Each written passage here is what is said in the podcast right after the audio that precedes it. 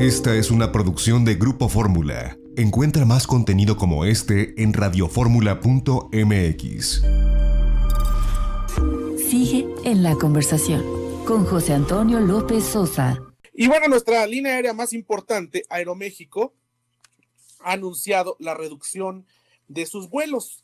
Ha, anunciado que, bueno, pues reduce vuelos. No sabemos qué vaya a pasar con sus trabajadores.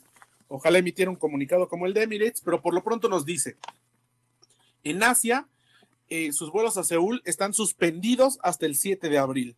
El 8 de abril reiniciará solo con dos vuelos semanales a Seúl, Corea del Sur. A Tokio Narita se reduce a tres o cuatro frecuencias semanales hasta el 31 de mayo. A China tiene tiempo que ya no volaban. A Canadá se reduce sus tres destinos, Montreal, Toronto y Vancouver, a siete frecuencias semanales cada destino del 23 al 29 de marzo, es decir, esta semana que viene.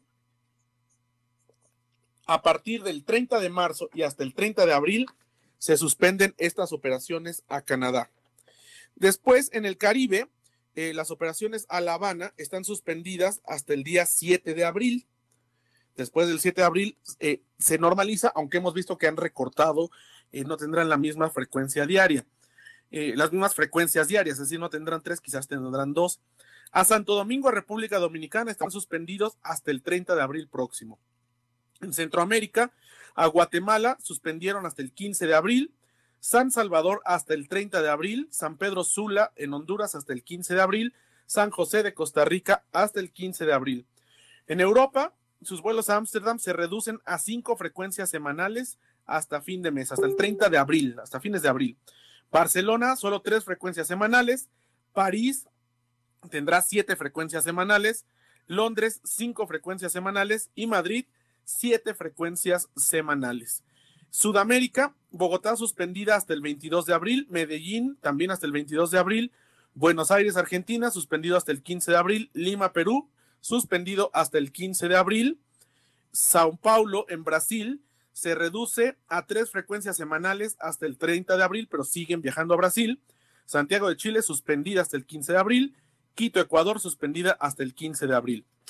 En los Estados Unidos, esto se anunció antes que se eh, diera a conocer el cierre parcial de la frontera.